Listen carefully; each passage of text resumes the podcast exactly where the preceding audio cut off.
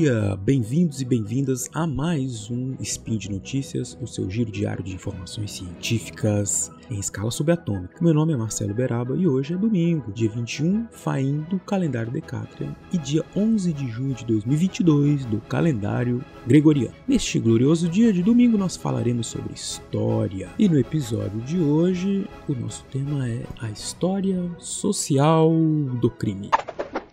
Speed Notícias.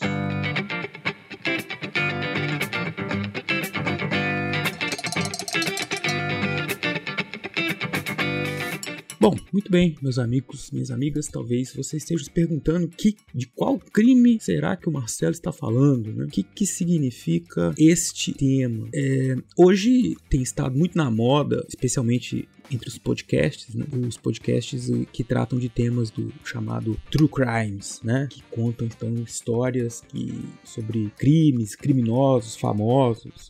Mas não, não é necessariamente uma tendência nova, né? Não é de hoje que o público em geral gosta de histórias de crimes. Basta a gente ver que a literatura tem inúmeras literatura, cinema, existem muitas e muitas manifestações artísticas em que ou produções em geral, estudos que falam sobre esses personagens, porque eles chamam a nossa atenção. Nós queremos saber porque eles se parecem muito com algo é, exótico e que a gente não consegue, o que a gente tenta entender, né? Então, quando é, faz sucesso uma série que fala de algum serial killer, né? a gente, todos nós temos um motivo, nem sempre muito evidente, muito claro, mas que chama a nossa atenção. A gente quer saber até onde vai o limite da maldade humana. Pois muito bem, isso tem a ver com história, tá? É, isso tem a ver com história, não necessariamente pensando como é nessas grandes produções ou mesmo na literatura, no cinema. Né? A gente não está pensando assim nas grandes histórias dos, dos famosos crimes e criminosos. Né?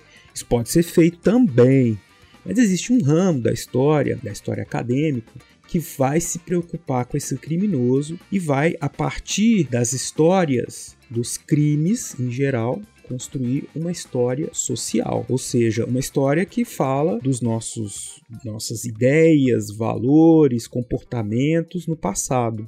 Sendo assim, a gente não vai estar tá, na história social do crime trabalhando com necessariamente uh, serial killers e criminosos que são que tem aquele estereótipo que nós, que nós conhecemos, né, do sujeito assim com a cara, com o comportamento, né, de alguém que é quase que um doente, né, uma pessoa que tem que é muito extravagante e, e comete verdadeiros absurdos, né, é, contra outros seres humanos.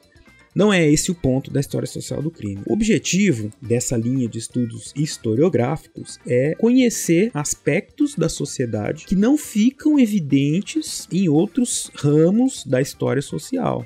Porque aqui a gente vai estudar, geralmente, é, são pessoas comuns né, que cometeram em algum momento algum crime e que foram parar nos registros da polícia ou da justiça. E os crimes são os mais variados. É lógico que alguns eram considerados mais graves, outros menos graves. Isso geralmente seguia a legislação. Eu digo geralmente porque às vezes poderia haver uma outra interpretação. Né? Mas isso mostra pra gente, então, que essas, essa questão da criminalização e da configuração de uma pessoa como criminosa tem uma história, tem uma historicidade. Né? Então, comportamentos que antes eram considerados, eram criminalizados né? em determinada sociedade, em determinado tempo, talvez eles não sejam tão mal vistos ou não sejam tão é, perseguidos ou não sejam o alvo né, da ação da polícia ou da justiça.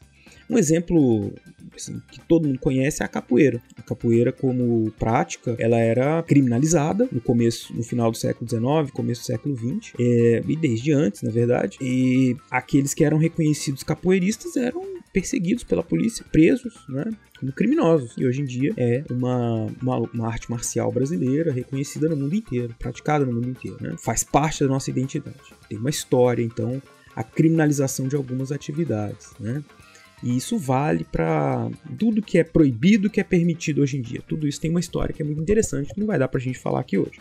Mas algumas dessas, dessas pessoas, aliás, todas elas, né, que eram criminalizadas, elas não eram necessariamente excluídas, marginais. Também a gente associa essa coisa do crime com marginal, né? Marginal nesse sentido, que está às margens. Não necessariamente é, são esses personagens que vão ser estudados eles são marginais da história, no sentido que a história, enquanto ciência, demorou muito tempo para olhar para esses personagens. Quem são esses personagens excluídos da história? Os trabalhadores, é, os prisioneiros, criminosos, né? as mulheres, é, os indígenas. Esses personagens que nunca foram protagonistas na história passaram a ser protagonistas. E um dos ramos da historiografia que fez isso foi justamente que, que promoveu essa, é, esse, essa vinda né, desses personagens para discussão sobre a história foi a história social do crime. Não só ela, é evidente, né? Tem muitos outros ramos da muitas outras áreas de estudo da história. Mas na, na história do crime a gente tem essa oportunidade de ouvir a voz de pessoas, ouvir a voz assim, põe umas aspas aí, né? Lógico que não dá para ouvir, mas a partir do estudo dos documentos produzidos pela justiça, pela polícia principalmente, nós conseguimos é, conhecer os modos de vida e de pensar de pessoas que não deixaram registros, né? ou sobre as quais pouco se registrou, por exemplo, esses grupos que eu acabei de falar para vocês, especialmente as mulheres e os, é, as classes populares de maneira geral. Né? Então, a gente já fugiu aí do estereótipo do, do criminoso das séries de true crime, né? Ele não é um ser excluído da sociedade e, e, e totalmente diferente. É uma pessoa que vive seu dia a dia, um trabalhador, ou um, um, trabalhador de qualquer, qualquer atividade, né? vai depender muito dos contextos, um operário, um lavrador, é, e que eventualmente participou, é, foi criminalizado por alguma coisa. Por, que tipos de crimes que são estudados na história social do crime? Todos. Mas, é, especificamente, a gente busca mais respostas para o funcionamento da sociedade em crimes que tratam da violência, né? então agressões físicas, ofensas de maneira geral, né? verbais também, que dá para fazer uma história muito interessante aí sobre o, os xingamentos, né? Afinal de contas, a gente quando é, é xingado e, ou xinga, isso também tem funciona dentro de um contexto né, e tem uma explicação. Se vocês pararem para pensar os xingamentos em inglês, os xingamentos em português, todos eles têm significados diferentes que às vezes se você traduz um xingamento em inglês para português nem parece uma coisa tão ofensiva, né? Mas é, e, e, o contrário também é verdadeiro, porque os, os, esses, essas ofensas verbais elas também têm uma história interessante. Mas basicamente a questão da violência é uma temática que é historicizada aí dentro desse ramo né, da história social do crime. Então, o uso da violência para a resolução de conflitos entre as pessoas, quaisquer conflitos. É, em que momentos isso é legítimo ou legitimado pela sociedade, em que momentos isso é condenado. Porque aí a justiça, é, os agentes da justiça, juiz, promotores, e também a polícia, eles vão atuar como intermediadores nesse processo. Eles também têm as suas compreensões, assim, do que, que pode, o que, que não pode, eles vão seguir a lei, lógico, mas é, como a gente sabe, quem é do ramo do direito sabe, quem conhece como funciona a justiça, existem as possibilidades de interpretação, né? E essas possibilidades de interpretação é que estabelece esse diálogo com a instituição justiça, os seus operadores e a população, na definição daquilo que vai ser condenado ou não, daquilo que vai ser criminalizado ou não. É, um exemplo também que é que, que a gente consegue compreender a historicidade dele é a bigamia. Né? Então, se você pegasse é, séculos atrás, bigamia era um crime grave, muito, muito condenável. Né? A bigamia, a, o adultério, né? então coisas altamente condenáveis do ponto de vista legal.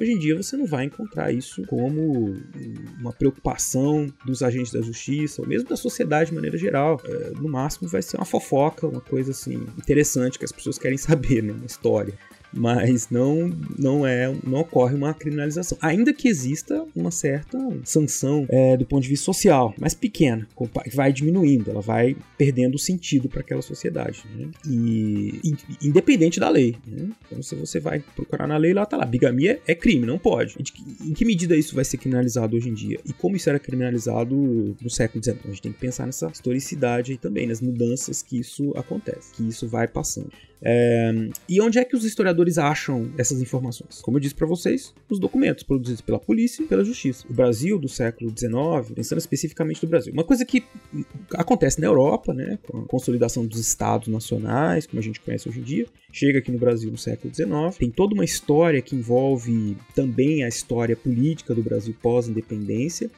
que é a história da consolidação, da construção, consolidação do sistema judiciário no Brasil, né? da organização, os poderes de cada instância. Tudo isso também tem a ver com uma história política, que é a própria formação do Estado brasileiro. E aí se produziu muitos documentos, muitos. Tem documentos desde a colônia sobre isso. Uh, mas pensando especificamente no Brasil, Brasil, né, independente, tem muita coisa. Mas basicamente o que a gente usa são os documentos, registros policiais, né, em que vão encontrar lá os tipos de crimes, as informações sobre algumas dessas pessoas que foram criminalizadas, né, os criminosos, é, e também é, o período, local, né, algumas circunstâncias. E os processos criminais, que são né, o estágio subsequente, que é quando esses, essas investigações policiais elas vão a julgamento. Então ali tem muita informação, tem muita coisa escrita sobre os personagens envolvidos e os historiadores vão analisar toda essa documentação de maneira crítica, lógico. Aí você vai se perguntar assim, poxa, mas como é que ele vai saber, o historiador, a historiadora, se aquilo que está ali é verdade ou não? É, essa não é uma questão. Né? O que a gente está pensando é que ali dentro está se construindo uma narrativa sobre aquele fato e que é aceita pela sociedade. Naquele momento, na hora que se cria, na hora que é, se cria, na hora que se chega a uma resolução, ó, aconteceu isso, isso, isso, um homicídio lá do fulaninho, morreu, quem matou foi o fulano, está condenado a X anos de cadeia. É, isso é legitimado pela sociedade que vive ali. Né? Então a gente não tem evidente como saber se é realmente ele era culpado ou inocente. Isso não é uma questão. A questão é quais são os valores, quais são as, os limites que aquela sociedade impõe, nesse caso, para o uso da violência, para o cometimento de um homicídio. É, mas é, os processos, os registros policiais são alguns os temas, os documentos mais utilizados ou mais tradicionalmente utilizados Porém, é, tem muitos outros, como por exemplo a imprensa, a literatura. Né? Isso pode fornecer para gente elementos para conhecer perce as percepções sobre o crime. Né? A imprensa, por exemplo, ela vai divulgar um imaginário, uma ideia sobre o crime, o criminoso. Isso também é fácil para os ouvintes perceberem. Se vocês assistem os programas de televisão, que é aqueles que falam muito de crime, eles vão passar uma percepção da violência, dos lugares violentos. Né? E isso tudo é uma ação da imprensa de maneira geral, não uma ação deliberada, né? Eles vão construindo essas ideias, não é na imprensa hoje também, né? isso é desde o século XIX. Ou eles vão construindo essas imagens sobre quem, é, quem são os criminosos, de que lugar que eles estão. Essa é o que os historiadores chamam desse imaginário são essas percepções, né? essa, essa ideia que a gente tem sobre o crime, sobre aquele bairro é perigoso, tá cheio de bandido, aquela região é perigosa, né?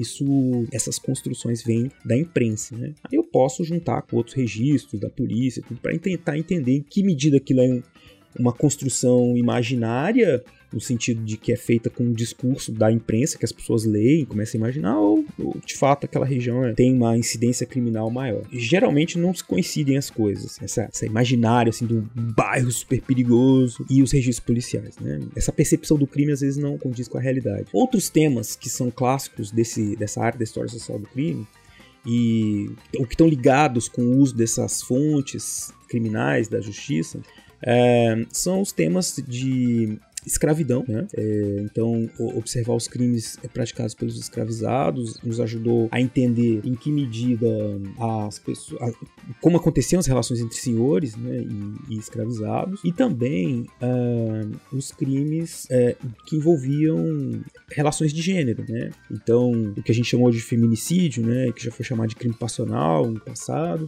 os crimes que envolviam defloramento, é, tudo que passasse por essas relações de gênero também tem sido muito estudado pela historiografia para tentar entender como se davam essas relações, a construção da visão, né, do como deveria ser o comportamento da mulher, do homem, a noção de honra, né, que esses homens é, tinham é, quando eles se defendiam, né, ou diziam que estavam defendendo a honra, enfim, todas essas questões que fazem parte aí dessas relações de geral. E estão presentes ali, né, na criminalização de algumas dessas atividades. Tem outros temas, como banditismo, o estudo dos prisioneiros, né, é, e das prisões enquanto instituição. Enfim, a coisa vai longe, né, mas eu queria deixar para vocês aqui essa, essa dica. Né, vou deixar algumas indicações bibliográficas também no post desse episódio para que vocês possam conhecer, né, para quem se interessa aí pela, pela questão, pela discussão, né, sobre os crimes e saber aí como que a história e a ciência trabalha essa questão, tá? É, por hoje é só. Eu é, deixei, então, pra, como eu disse para vocês, todas as informações lá no post. Eu queria lembrar para vocês também que esse, esse podcast ele só é possível de acontecer graças ao seu apoio no patronato do SciCast, Patreon, do Padrim, PicPay. Por hoje é só, então. Termino aqui, mando, deixo com vocês um grande abraço. Até amanhã com mais um Spin de Notícias.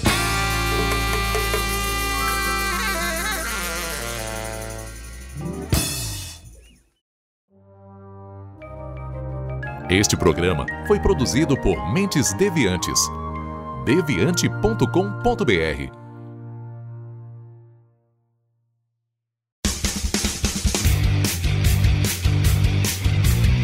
Cortes, edição de podcast.